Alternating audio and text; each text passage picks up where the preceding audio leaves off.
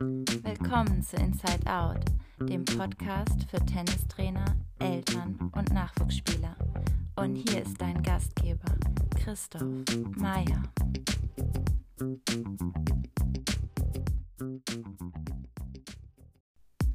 Willkommen zu Folge 1, in der Niklas Grimm zu Gast ist. Niklas ist ehemaliger Tennistrainer, der in der Wiener Südstadt unter Günter Bresnik trainiert hat und er hat ein Buch geschrieben mit dem Titel Die Tennisbibel. In dieser Folge spricht er über Dominik Thiem, seine Erfahrungen mit Tenniseltern und was für ihn Talent bedeutet. Und jetzt viel Spaß mit Niklas Grimm. So, herzlich willkommen, Niklas, zu dieser Folge. Ähm, ja, du bist ja aktuell jetzt kein Tennistrainer, ähm, auch wenn du natürlich immer einer bleiben wirst, aber du arbeitest nicht als Tennistrainer momentan. Ähm, ja, wo bist du? Was machst du aktuell?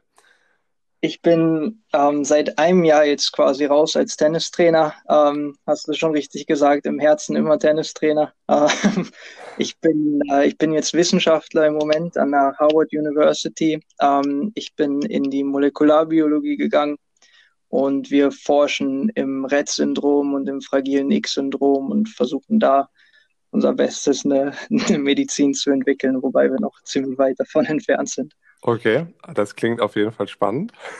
Danke. ähm, ja, zum Tennistraining, da müssen wir natürlich darauf zu sprechen kommen. Wie bist du ursprünglich zum Tennis, einmal zum Tennis gekommen und dann äh, vor allem zum, zum Beruf des Tennistrainers? ja, ähm, es ist eine, eine ganz, ich glaube, eine relativ klassische Geschichte. Also es hat zwar nie jemand aus meiner Familie Tennis gespielt, aber ähm, mein Vater hat immer gern Tennis geschaut, gehörte so zur, zur ähm, Becker-Graf-Generation, sage ich mal. Ähm, und dann hatten wir im Garten, wir hatten, ähm, wir hatten so, so Beachballschläger, ich weiß nicht, ob du die kennst. Ähm, und dann haben wir eine Leiter aufgestellt und dann den Ball hin und her geschlagen. Und dann, ähm, ja, dann hatte ich einen, einen Schulkollegen, der in einem Tennisverein war und ich war eigentlich Fußballer und habe auch gern Fußball gespielt und dann habe ich mit dem ein paar Mal Tennis gespielt und dann irgendwann gesagt, so jetzt ähm, vielleicht kein Fußball mehr, sondern, sondern nur noch Tennis. Und ähm, ja, so bin ich wirklich dazu gekommen. Dann war noch recht jung, so 13, 14 circa. Ähm, zu der Zeit hatte ich drei, viermal die Woche ähm, und wollte aber ganz gerne eine Stunde mehr machen. Bloß bei meinen Eltern war es immer ein bisschen, also es waren viele Dinge möglich. Ähm, und ich denke, also ich denke, ja, der Tennis spielen kann überhaupt schon in einer recht privilegierten Situation, aber ich, ich wollte halt ganz gern noch eine Stunde mehr, zwei Stunden mehr Einzeltraining und nicht nur Gruppentraining.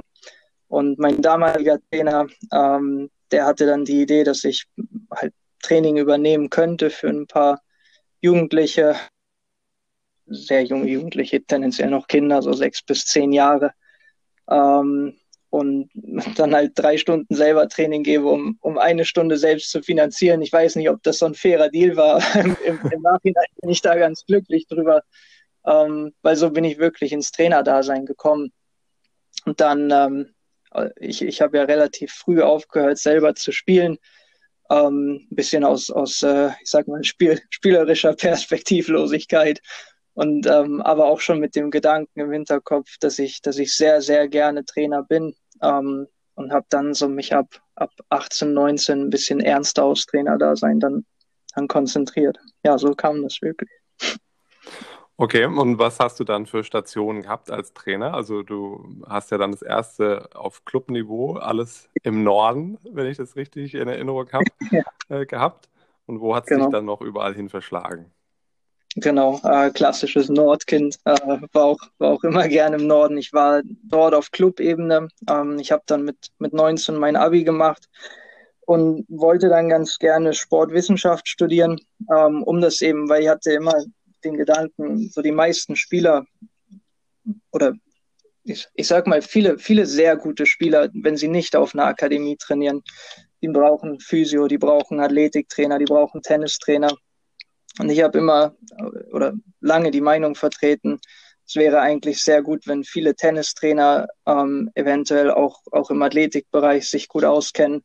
Und dann hatte ich die Idee, dass ich eben Sportwissenschaft studiere, ähm, um das mit dem Tennistraining zu verbinden. Bin dafür dann nach Österreich gegangen. Da gab es einen Studiengang, der mir ganz gut gefallen hat, ein bisschen, ähm, bisschen außerhalb von Wien. Ähm, und dort habe ich dann angefangen zu studieren. Das war 2016. Und ähm, in der Nähe, in Österreich ist alles relativ zentralisiert. Ähm, da haben wir uns dann ja auch kennengelernt. Ich habe dann in der Akademie von, von Günter Bresnik und Wolfgang Thiem angefangen äh, im Januar 2017. Und das war eigentlich, würde fast sagen, das war auch schon meine letzte Trainerstation. Also ich bin da eigentlich hauptsächlich als Tennistrainer angefangen, ähm, habe dann irgendwann im ja, so circa nach einem halben Jahr habe ich dann nebenbei dort auch das Athletiktraining gemacht, ähm, bis 2018 dann und bin dann ähm, noch so ein bisschen in Clubs in Wien unterwegs gewesen, nachdem äh, sich das da auseinanderentwickelt hatte. Ähm, habe noch weiter mit ein paar ganz äh, guten Spielern privat dann weiter trainiert, bis ich 2019 dann ähm, nach England gezogen bin und da dann einen anderen Karriereweg eingeschlagen habe. Okay, was war der entscheidende Grund dafür, dass du dann äh, dich für was anderes entschieden hast und nicht beim Tennis bleiben wolltest? Ach, das ist eine gute Frage und es ist eine wirklich schwere Frage. Ähm, und das war, das war keine sehr leichte äh, Entscheidung. Ähm, ich glaube, ich, ich hatte schon immer einen Hang zur, zur Forschung. Ich fand immer, dass Forschung unglaublich wichtig ist. Ähm, ich hatte auch immer einen Hang so zu, ich will jetzt nicht sagen, es klingt jetzt schlimm in einem Podcast, aber ich, ich war immer ein bisschen Nerd so, ähm, und habe immer gern Biologie gelesen oder zumindest äh, nach meiner Schulzeit und hatte dann das Gefühl, dass ich dort etwas machen könnte, was mir persönlich noch mehr gibt als das Tennistraining. Ähm, und habe immer gesagt, ich, ich muss eine Sache 100 Prozent machen statt zwei Sachen 50 Prozent.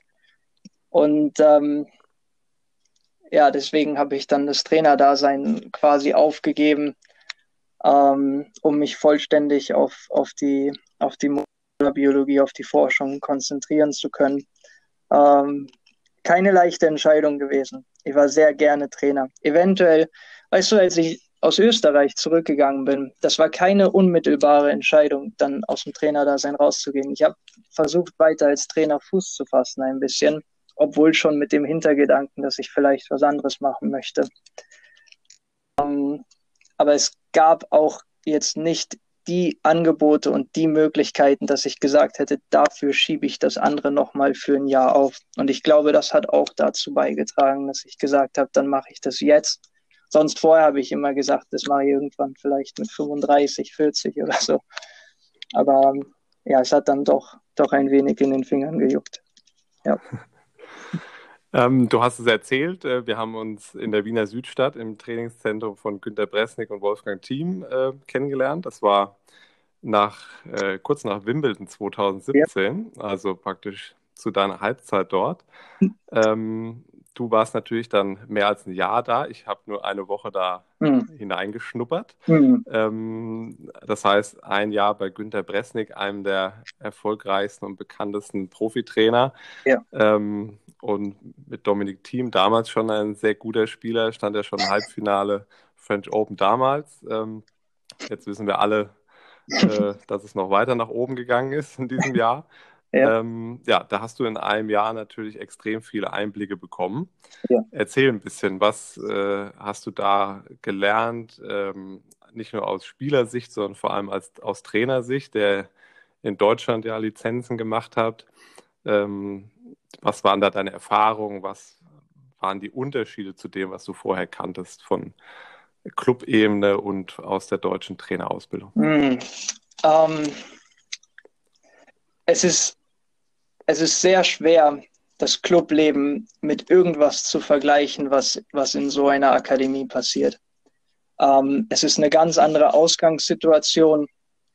Ähm, schlichtweg nicht, nicht nur wegen des Leistungsniveaus, sondern auch vor allen Dingen wegen der Charaktere, mit denen man zu tun hat.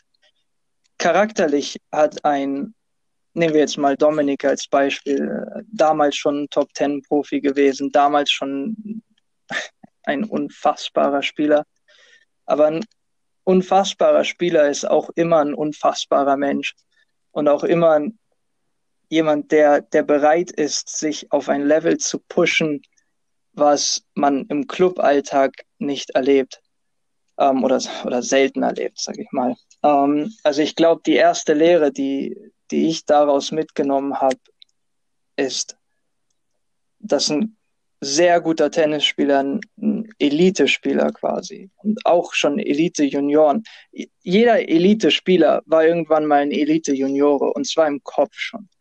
Novak Djokovic ist, ist jetzt die Nummer eins der Welt, aber im Kopf, komisch gesagt, im Kopf schon als Juniore, schon während seiner, während seiner Trainingszeiten als Juniore. Ähm, und ich glaube, das trifft auf fast alle Top 10, Top 20 Profis zu. Ähm, sehr gute Spieler sind charakterlich anders, die sind disziplinierter, die trainieren härter, die trainieren mehr.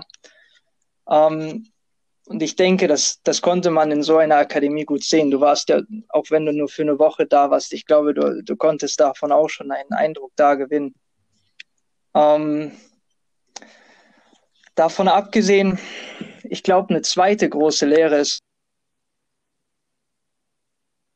anhören. Eine Akademie ist nicht der richtige Ort für jeden Spieler.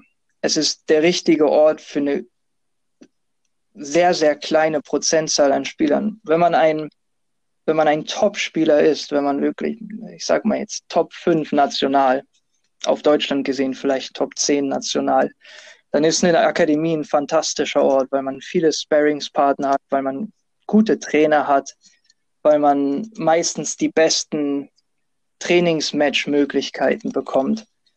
Ähm, wenn man ich sag mal, außerhalb der, der Top 30 national ist irgendwo und, und glaubt, man geht auf eine Akademie und dann wird man Profi, dann ist das meistens nicht der Fall.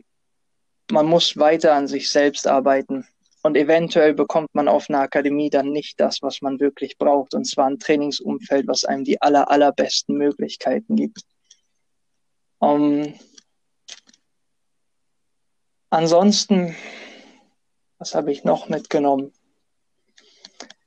es, es braucht sehr viel, nach oben zu kommen. Ähm, ich kann mich an, an eine Szene erinnern. Ich glaube, du warst zu der Zeit da, wo ich kurz mit dem Dominik gearbeitet hatte. Und ich kann mich erinnern, ja. dass ähm, in der Südstadt, wo wir trainiert hatten, da war ein, ein Jugendturnier. Und waren, ich weiß nicht, knapp 150 Jugendliche vielleicht auf der Anlage. Und äh, unvorstellbar zur Corona-Zeit. ähm, aber äh, auf Hardcore ein, eine Athletikeinheit. Und ähm, es war eine sehr, sehr intensive Athletikeinheit. Und irgendwann mitten in der Einheit ist Dominik auf mich zugekommen und hat gesagt, und am Rand standen, ich weiß nicht, 40, 50 Jugendliche. Und Dominik kam dann auf mich zu und sagte, die hören alle auf jetzt. Meinst du? Er sagt, wenn die das sehen, was dafür notwendig ist, da spielt keiner mehr Tennis weiter. Und ich glaube, er hat nicht un er hat nicht Unrecht gehabt damit. Ähm, viele unterschätzen, was es braucht, um, um sehr, sehr guter Tennisspieler zu werden. Und ich, glaube, mir war das vor der Zeit in der Südstadt auch noch nicht 100 Prozent bewusst. Ähm, jeder weiß, dass harte Arbeit notwendig ist, aber ich glaube, nicht jedem ist bewusst, was harte Arbeit wirklich bedeutet. Das bedeutet 24, 28 Stunden Tennis in der Woche, das bedeutet anderthalb Stunden Athletik, fünf bis sechs Tage die Woche. Das bedeutet gute Regeneration, das bedeutet gute Ernährung. Ähm, und das bedeutet ein Umfeld, in dem jeder am eigenen Erfolg interessiert ist. Und das ist sehr selten. Ja. Ja, ich habe das ja damals auch in der Woche, ich hatte ja das Glück, dass der Dominik äh, in der Woche die ganze Zeit anwesend mhm. war. Äh, das wusste ich ja vorher nicht. Das war für mich ja auch äh, ein Glücksfall.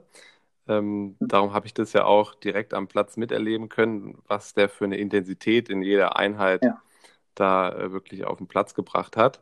Ähm, das war schon ja, bewundernswert. Wenn man da so nah dran steht, kriegt man die Intensität ja auch ganz anders mit, als wenn man jetzt die Tennisspieler so im Fernsehen oder auf dem Turnier sieht.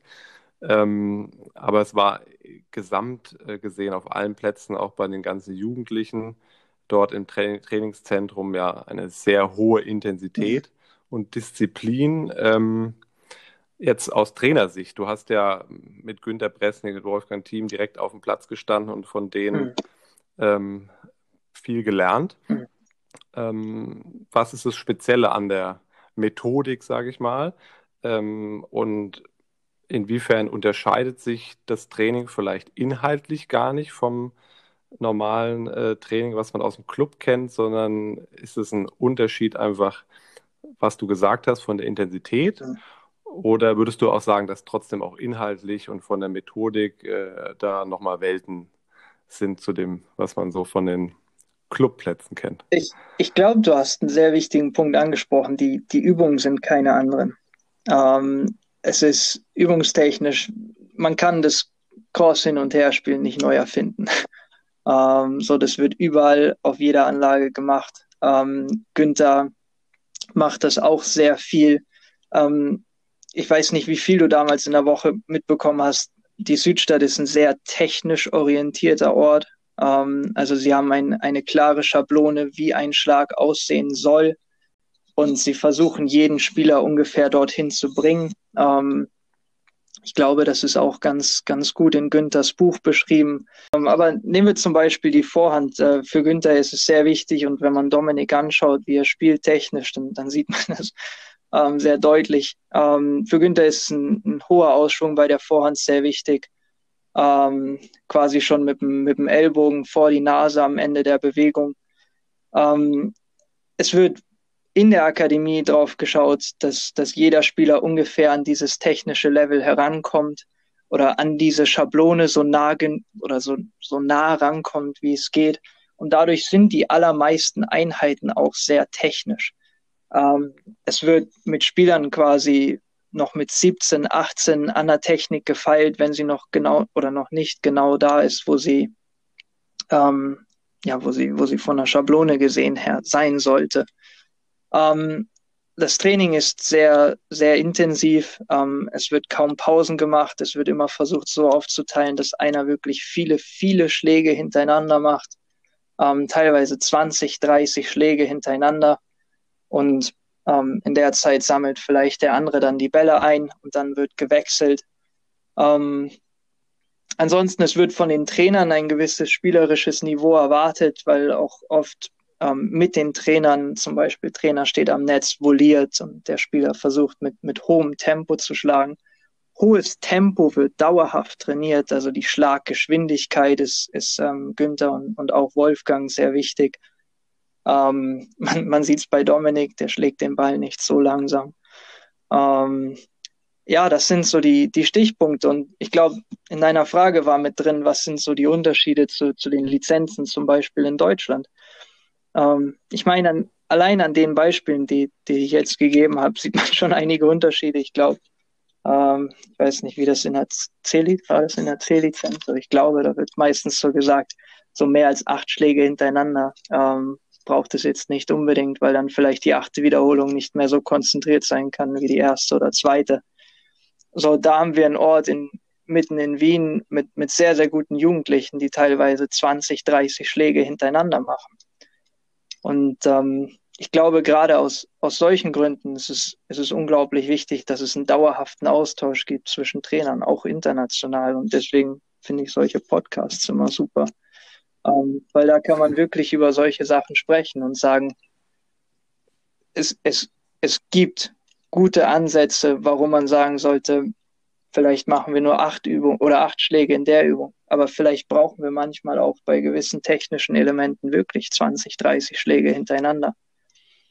Ähm, ja, das wären so die Ansätze aus der Akademie, technisch. Und ansonsten, ich glaube, ich hatte es kurz angeschnitten, die Intensität ist unglaublich hoch.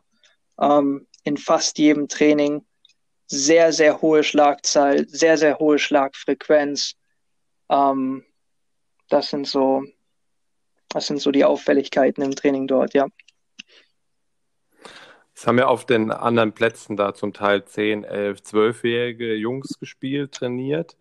Ähm, wie siehst du das ähm, oder wie schätzt du es ein vom, von der Herangehensweise? Mhm. Weil auch in seinem Buch beschreibt er das ja, dass er immer jeden Ball von Dominik äh, mit voller Post ja. erwartet hat, äh, im Training und im mhm. Wettkampf. Mhm. Ähm, nun, gerade bei den Altersklassen sieht man das im Turniertennis äh, bei den 11-, 12-Jährigen, mhm.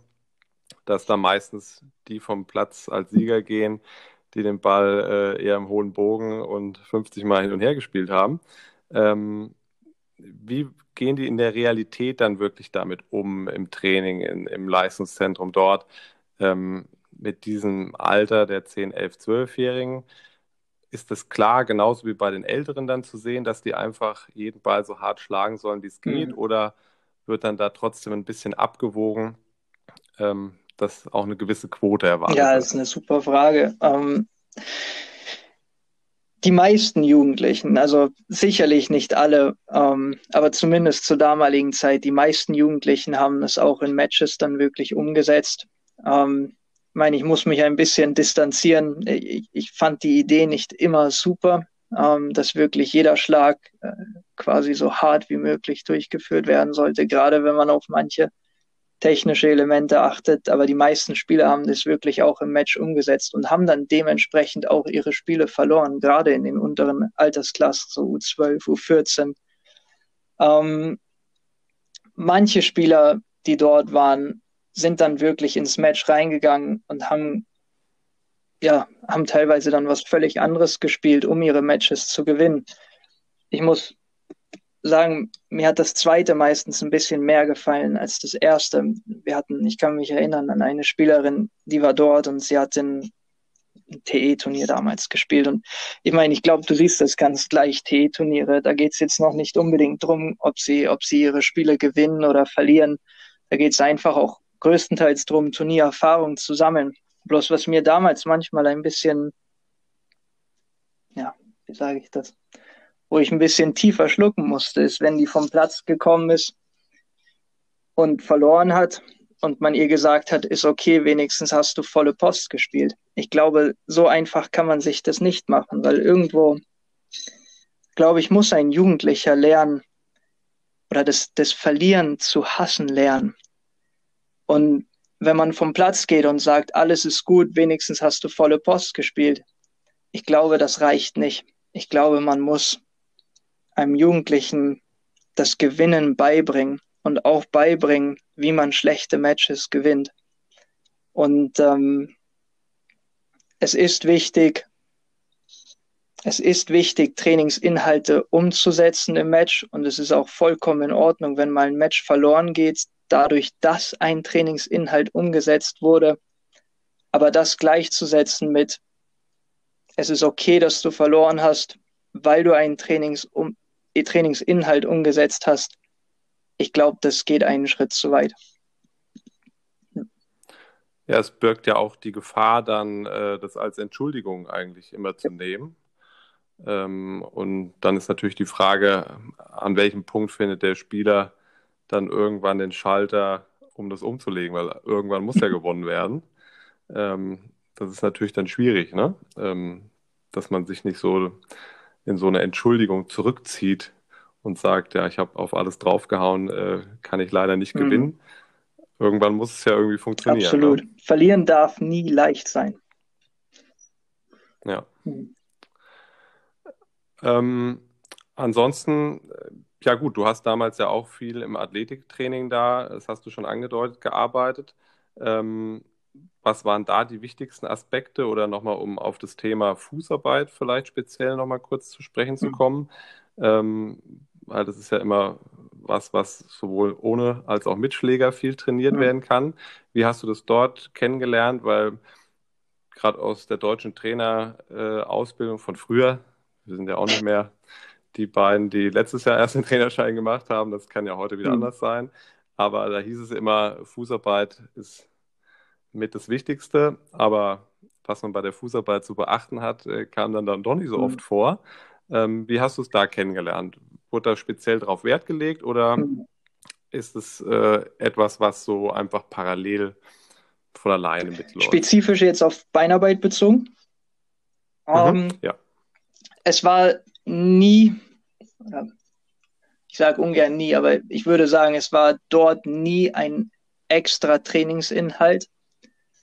Ähm, die meisten Spieler, die angekommen sind, gehörten auch schon zur oberen Klasse in Österreich und eine gewisse Beinarbeit war durchaus vorhanden. Ähm, es waren aber Inhalte, auf die ich im Athletiktraining großen Wert gelegt habe. Ähm, ich denke, man hätte es durchaus ein bisschen häufiger ins Tennistraining einbinden können, äh, jetzt so in, in der Retrospektive gesagt.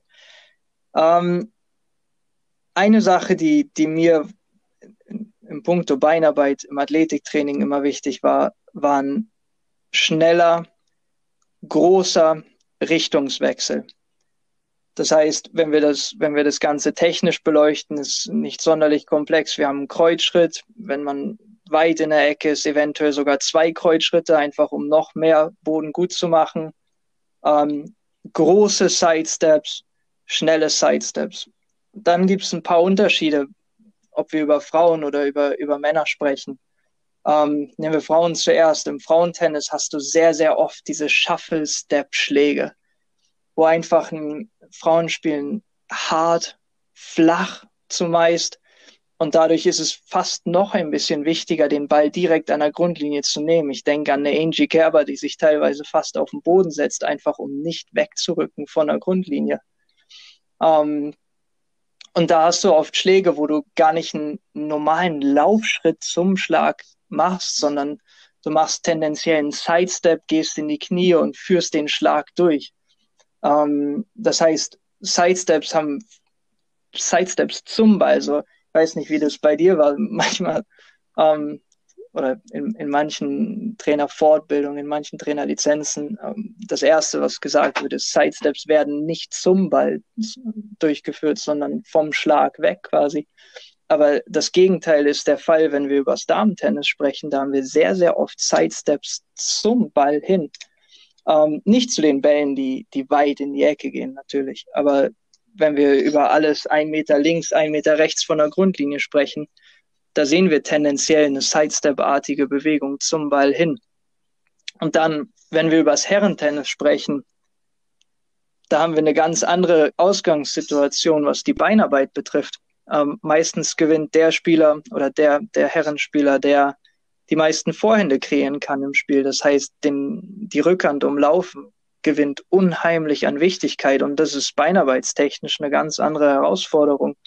Da haben wir meistens oder ich sag mal, Rafa hat das damals so ein bisschen ins, ins äh, Leben gerufen, diesen, er war sicherlich nicht der Erste, aber einer der Ersten, die wenn sie einen Ball sehr weit in der Ecke umlaufen haben, zuerst einen Kreuzschritt vorne machen, dann einen Kreuzschritt hinten, um die Hüfte nach hinten zu bringen für die Vorhand, die kommt, und dann eventuell noch so einen leichten Sidestep, so einen leichten Shuffle Step, um sich richtig zum Ball zu stellen und dann die Vorhandpeitsche auszupacken. Ähm, das Wichtigste, denke ich, ist dieser Kreuzschritt nach hinten, also wo das hintere Bein am Standbein vorbeigeht oder wo das, wo das Laufbein hinten am Standbein vorbeigeht. Weil einerseits machst du viel Raum gut zur Seite und andererseits bringst du die Hüfte nach hinten, was du sowieso für den Schlag brauchst. Und ähm, das ist eigentlich eine Bewegung, die wir im Damentennis fast nie sehen. Ähm, oder zu, bei sehr wenigen Spielern. Ich meine, es gibt eine, eine Nicole Gibbs. Ich glaube, sie hat jetzt lange nicht gespielt, weil sie, glaube ich, eine Krebserkrankung hatte, aber sie kommt, glaube ich, gerade wieder. Ist eine Damenspielerin, die viel umläuft. Ähm, da, und da kommen, da kommen wir dann eigentlich auf den Punkt. So ein Training, auch Beinarbeitstraining, auch Athletiktraining, müssen wir auf den Spieler anpassen. Wenn wir einen Surf- und Volley-Spieler haben, dann müssen wir vielleicht nicht unbedingt in erster Linie an der Beinarbeit für die Grundlinie feilen. Da müssen wir über schnelle Reaktionen sprechen, kleine Schritte viel Stabilität im Spiel am Netz. Ähm, wenn wir einen Diego Schwarzmann trainieren, dann müssen wir vielleicht ein bisschen häufiger schauen, wie gut kommt er aus der Ecke raus, wie schnell sind seine Bewegungen hinter der Grundlinie. Ähm, und das kann man im Endeffekt aufs, aufs, ganze, aufs ganze Athletiktraining beziehen. Ähm, Athletiktraining muss auf den Spieler angepasst werden. Ich, ich muss nicht sechs Ausdauereinheiten mit Ivo Karlovic die Woche durchführen, aber mit, mit Alex de Minor sollte ich vielleicht ein bisschen mehr Zeit auf dem, auf dem Laufband verbringen. Ähm, also ja, sowohl Beinarbeit als auch Athletiktraining allgemein auf den Spieler anpassen, das war, das war mir zumindest immer sehr wichtig. Ja, gehen wir einen mhm. Schritt zurück. Du hast, äh, bevor du in der Wiener Südstadt angefangen hast, äh, ein Buch geschrieben, bist unter die Autoren gegangen. Ähm, ein Tennisbuch mit dem Titel Die Tennisbibel, Hashtag Umdenken. Wie bist du auf die Idee gekommen, dieses Buch zu schreiben und ja, was steckt hinter dem Hashtag Umdenken? Ähm, vielleicht erst zu, zur Idee, das Buch zu schreiben. Ähm, ich habe immer gern gelesen. Ähm, nicht nur Tennisbücher, äh, eigentlich Bücher im, im Allgemeinen. Ähm, und ich hatte dann 2016, ich glaube im Januar war das, ähm, da hatte ich einen, einen Vortrag gesehen von, von Craig O'Shannessy, einem Australier, ähm, jemand, der fantastische Ideen hat zu, zu Spieltakt oder zu spieltaktischen Aspekten, der sehr viel, sehr viel Datenanalyse betrieben hat.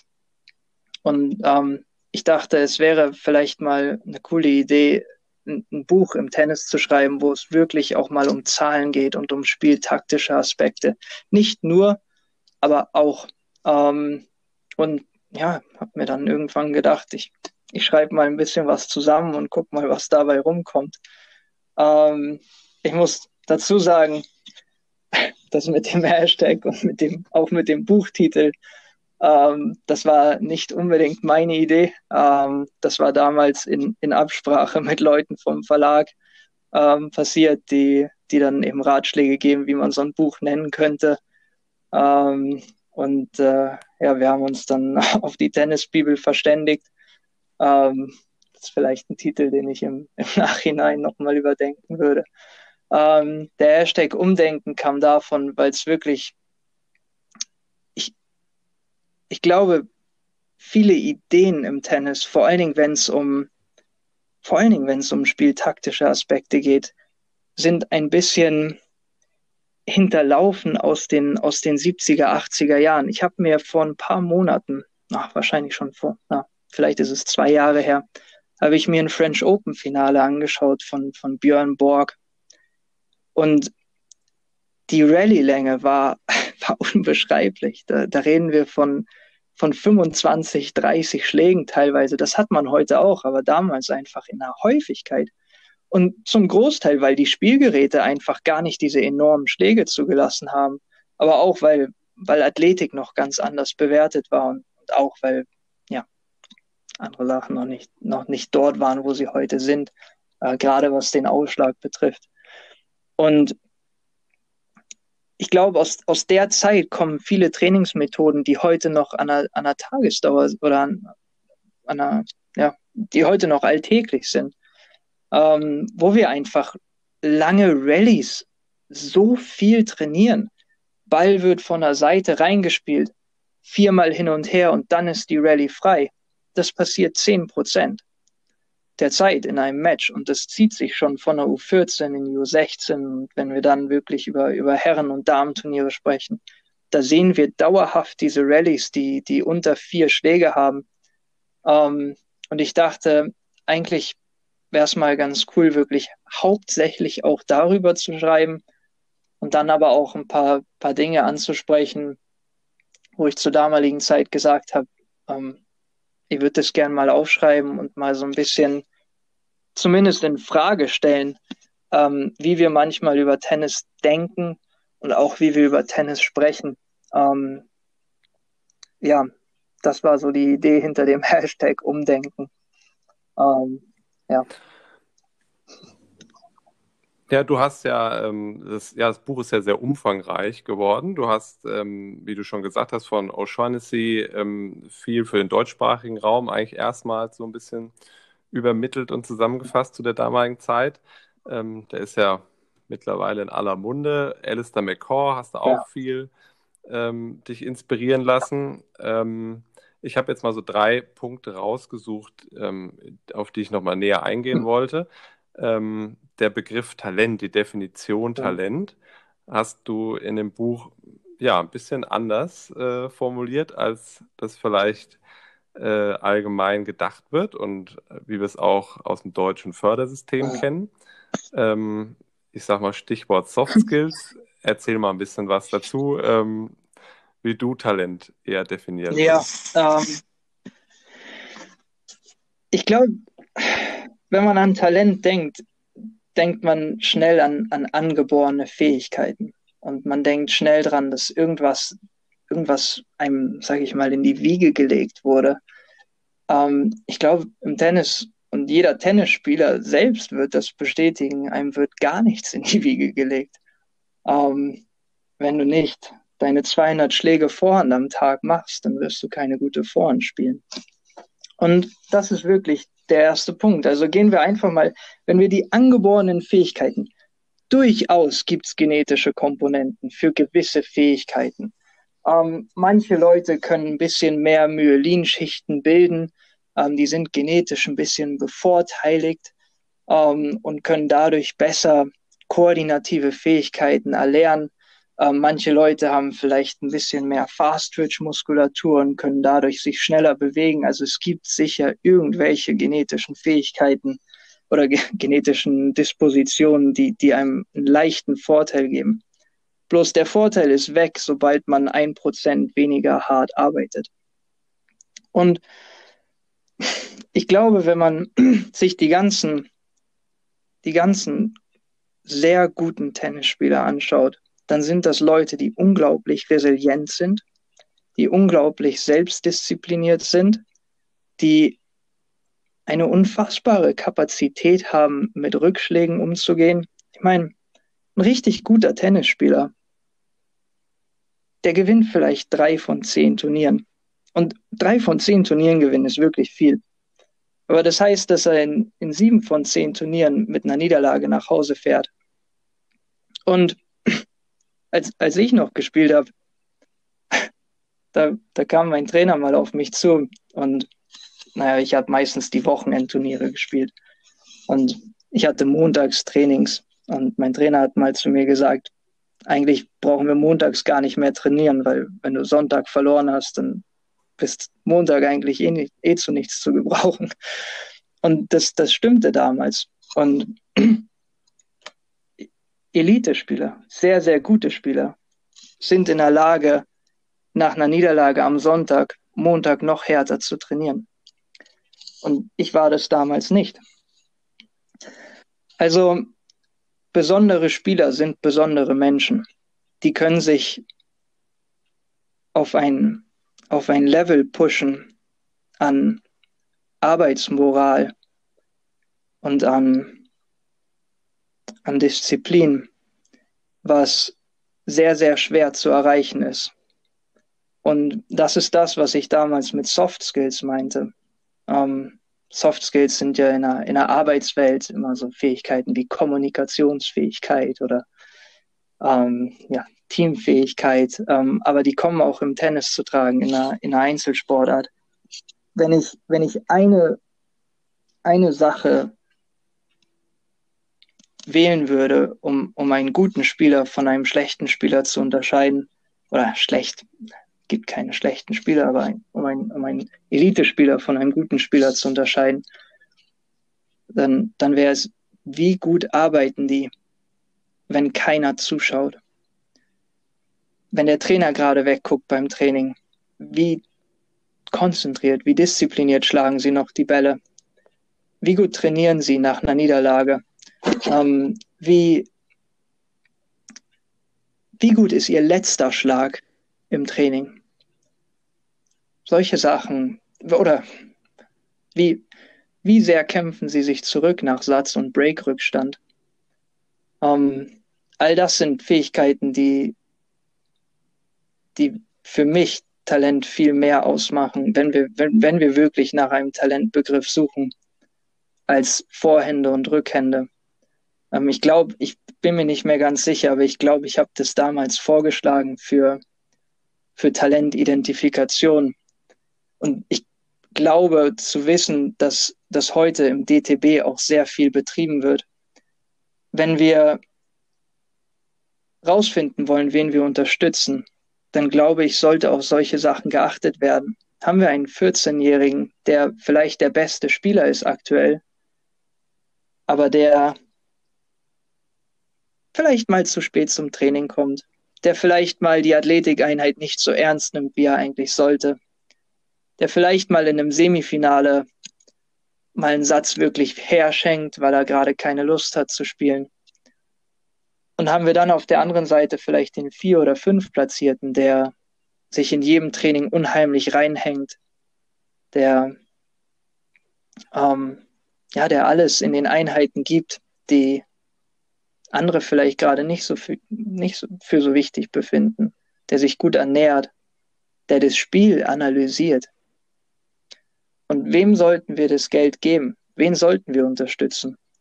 Und wie gesagt, es klingt jetzt bei mir vielleicht so ein bisschen wie Kritik, aber ich, ich glaube, dass das schon sehr viel gemacht wird in den Verbänden, gerade ich meine, ich, ich, war immer fasziniert von, von Barbara Rittner. Ich glaube, vielleicht eine der, der besten Trainerinnen, die wir in dem Land je hatten, wenn ich höre, wie sie spricht und wenn ich von manchen Athleten höre, wie sie im Training ist.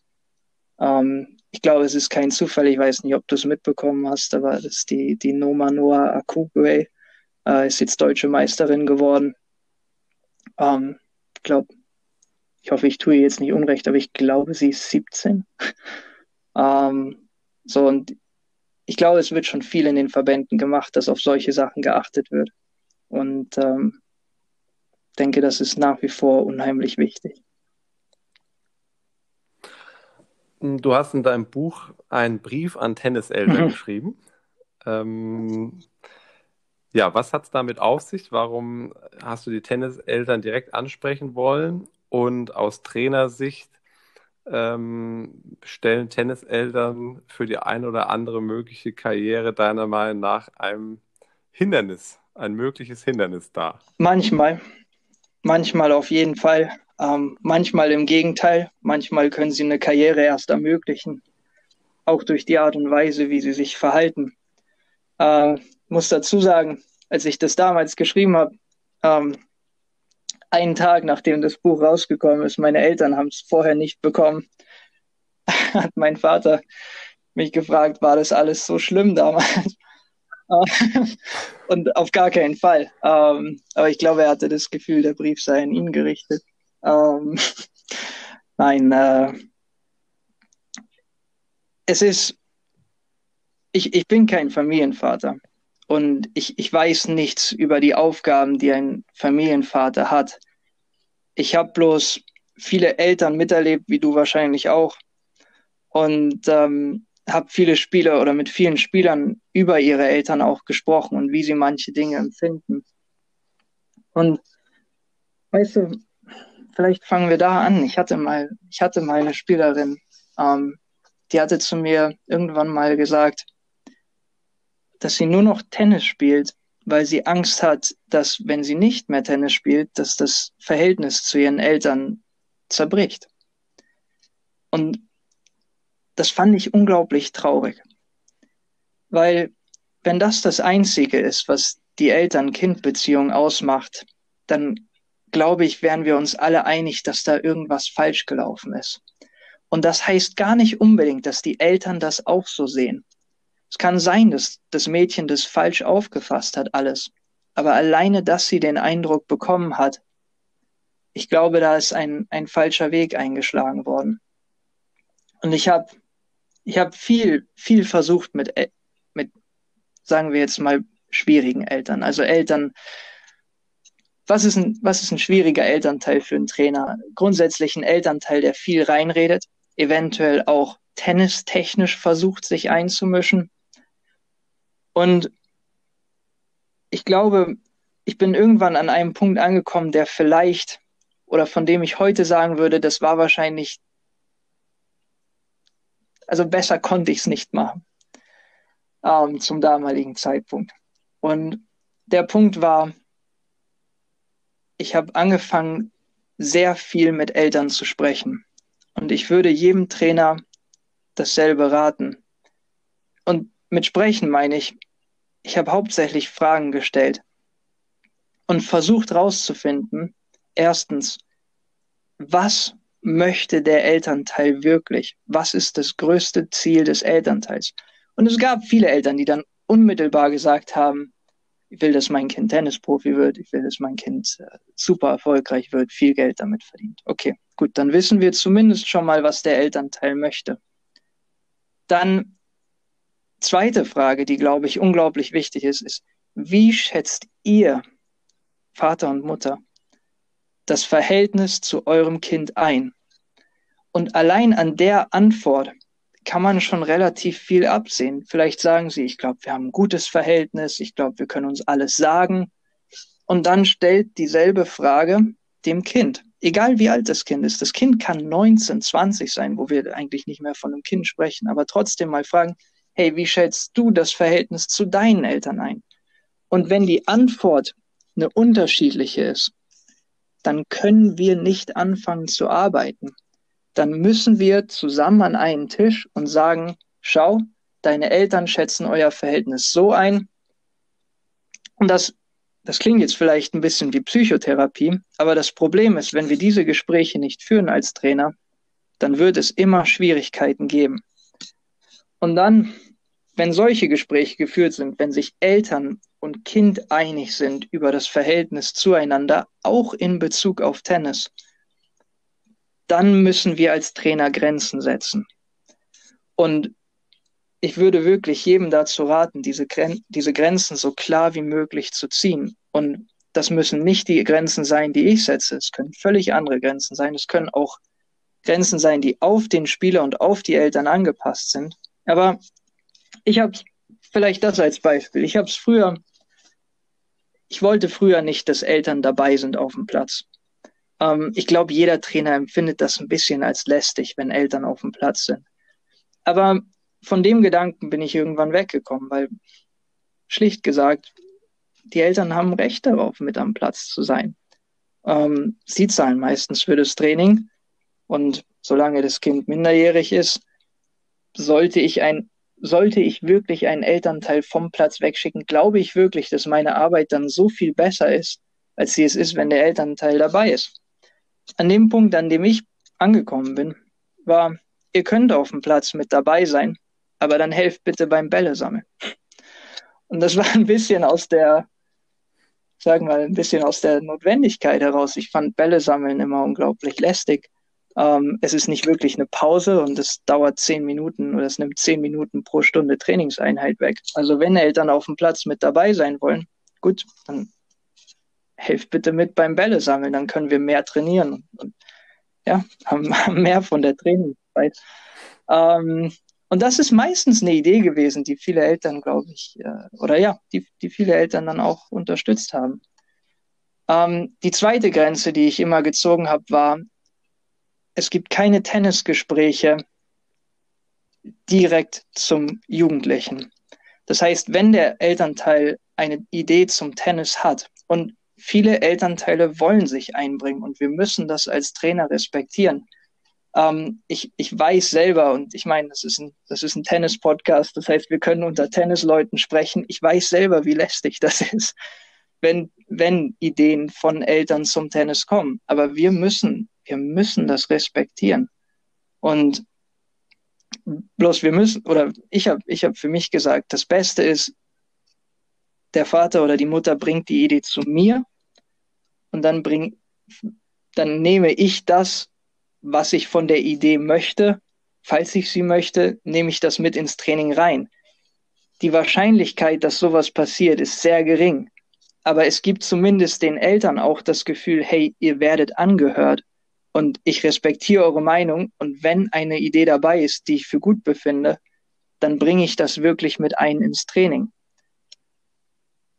Bloß, wenn die Eltern das Gefühl haben, dass sie Tennisinformationen zum Kind geben müssen, die nicht vorher durch mich läuft, dann ist dort kein Vertrauen in mich als Trainer. Und dann ist es sofort an der Zeit, die Zusammenarbeit zu beenden.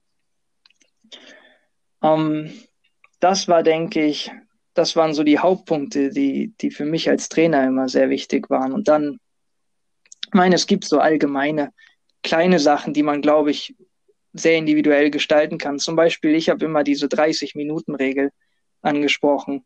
Ähm, wenn ihr ein Match anschaut von eurem Kind, es ist eine hochemotionale Geschichte, ähm, teilweise für die Eltern schlimmer als fürs Kind. Ähm, nach dem Match eine halbe Stunde nicht sprechen. Man kann sich kurz abklatschen, man kann sich kurz umarmen und sagen, wenn es ein Sieg war, herzlichen Glückwunsch. Wenn es eine Niederlage war, schade, dass es nicht geklappt hat heute. Und dann eine halbe Stunde keine Gespräche miteinander. Oder zumindest auf gar keinen Fall irgendwelche Sachen im Sinne von, hey, das war heute nicht gut, das war heute nicht gut. Und das gilt für mich als Trainer, wie es für Sie als Eltern auch gilt.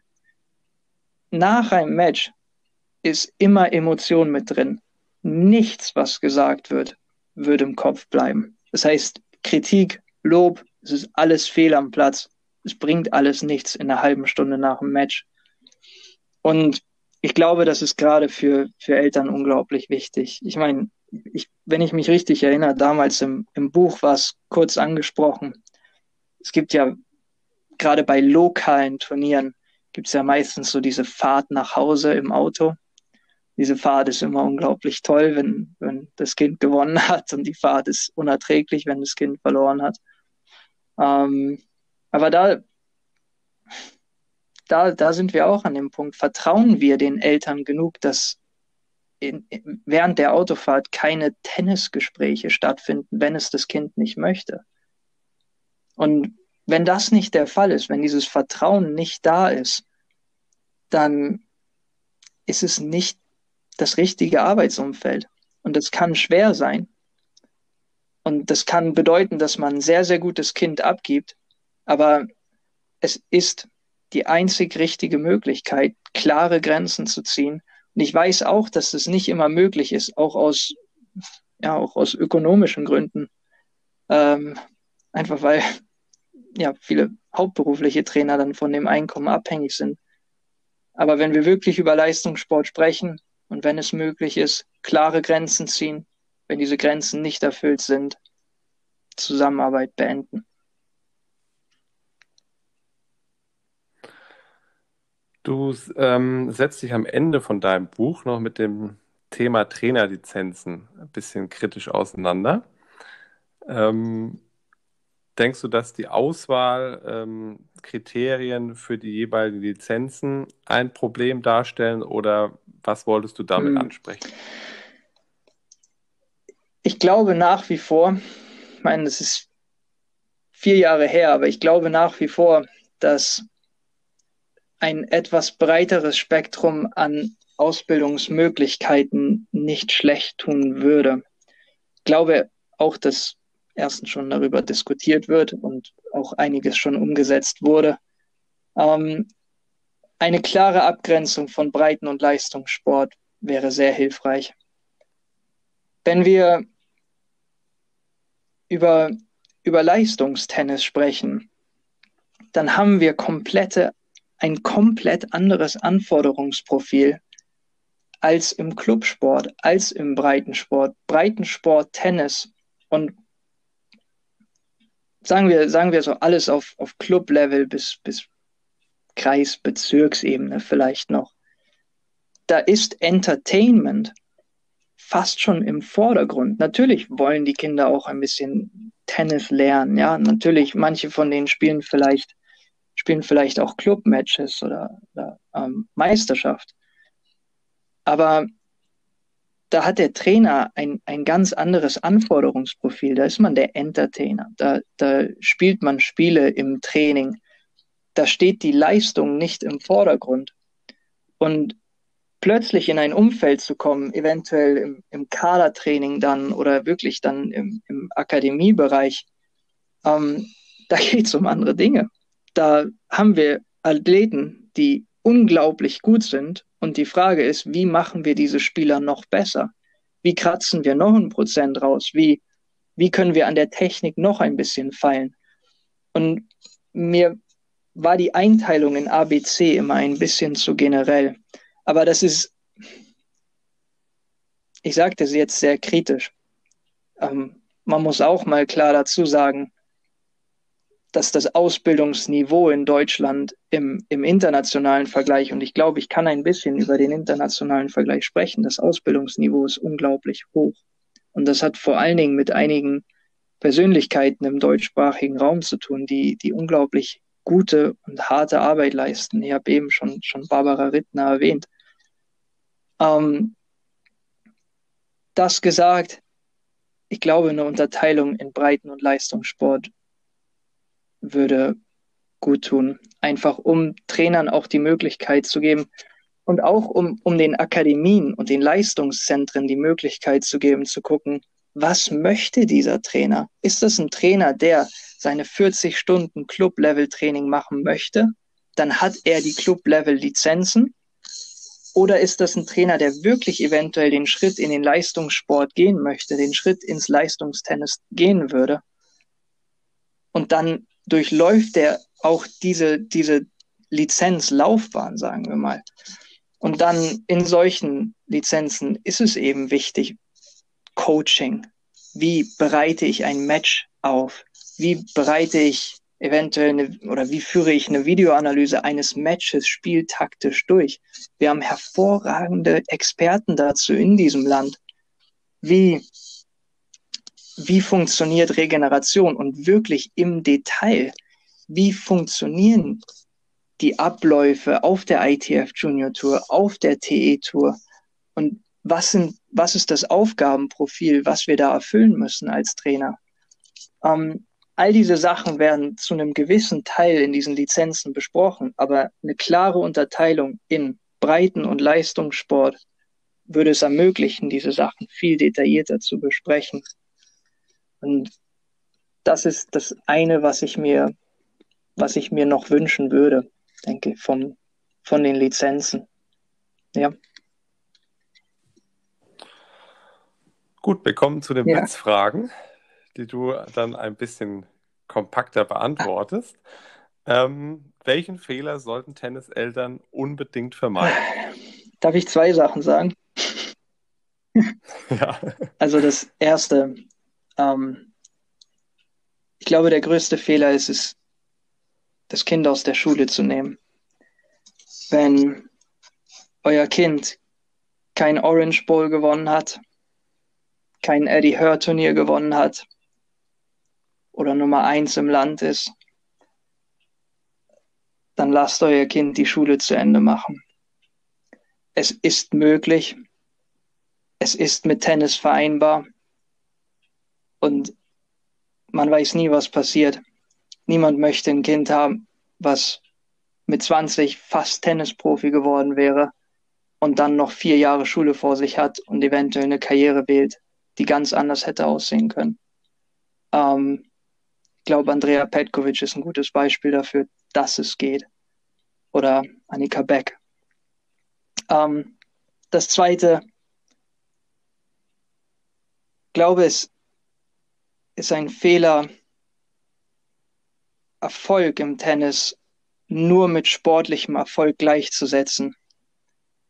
Und ich glaube, dass das zu oft getan wird, nicht nur von Eltern, aber auch von Trainern und auch von Spielern.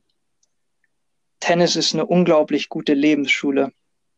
Tennisspieler sind meistens sehr selbstdiszipliniert, sehr verantwortungsbewusst und das sind alles Qualitäten, die ihm durchs Tennis beigebracht wird, beziehungsweise durchs Tennis verstärkt werden und die ihm im Leben helfen wollen. Tennis kann dabei helfen, ein erfolgreicheres Leben zu führen. Und ich glaube, man sollte den Fehler vermeiden, das nicht zu berücksichtigen.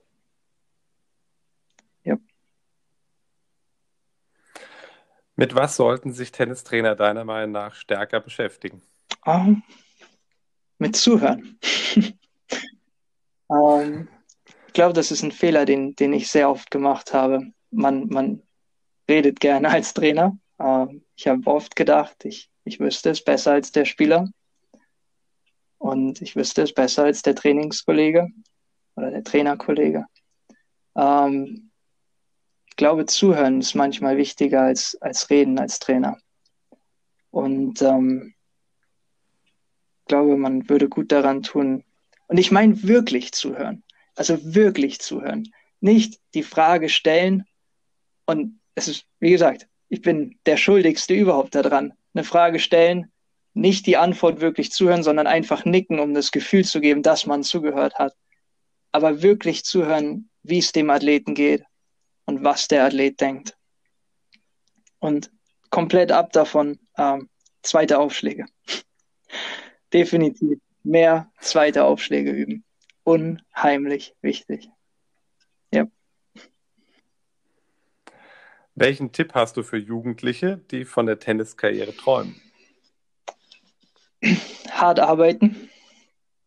Ähm, wir haben es schon kurz angesprochen. Jeder sagt, harte Arbeit ist wichtig, aber harte Arbeit bedeutet viel trainieren und keinen Schlag im Training verschwenden, jeden Schlag ernst nehmen, jede Wiederholung im Fitnessstudio ernst nehmen, Regeneration ernst nehmen.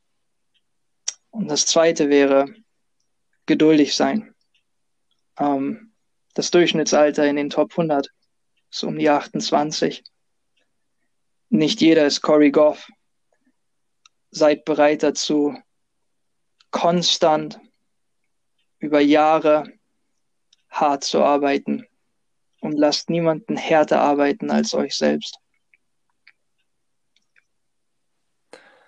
Welche Website oder welches Buch hat dich besonders inspiriert oder kannst du weiterempfehlen?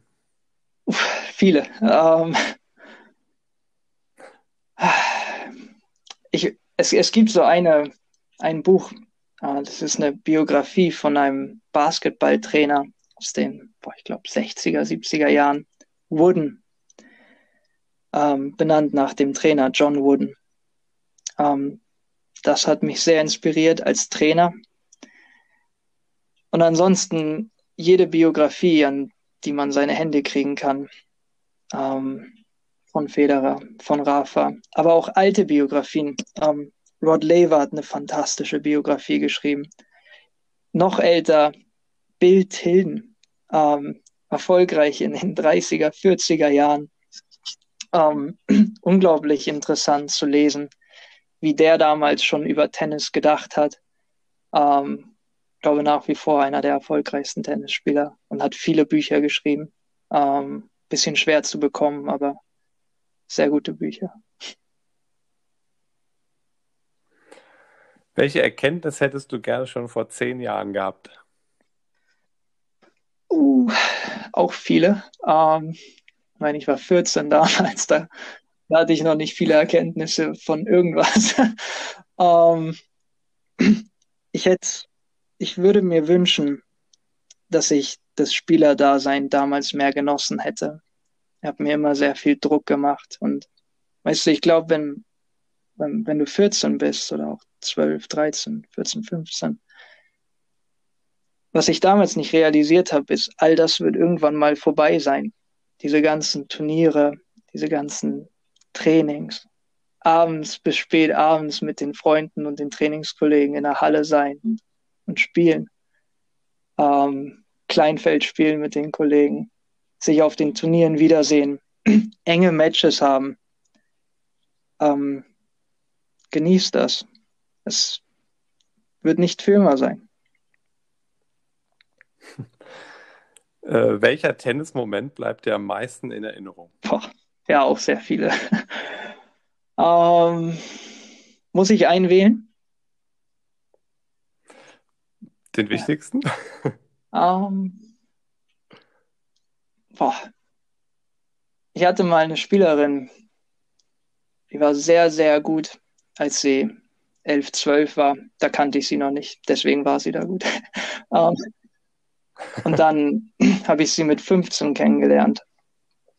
Und ähm, sie war nicht mehr gut. Und sie hatte einen sehr, sehr, sehr, sehr schwierigen Vater. Wir haben heute über Tenniseltern schon gesprochen.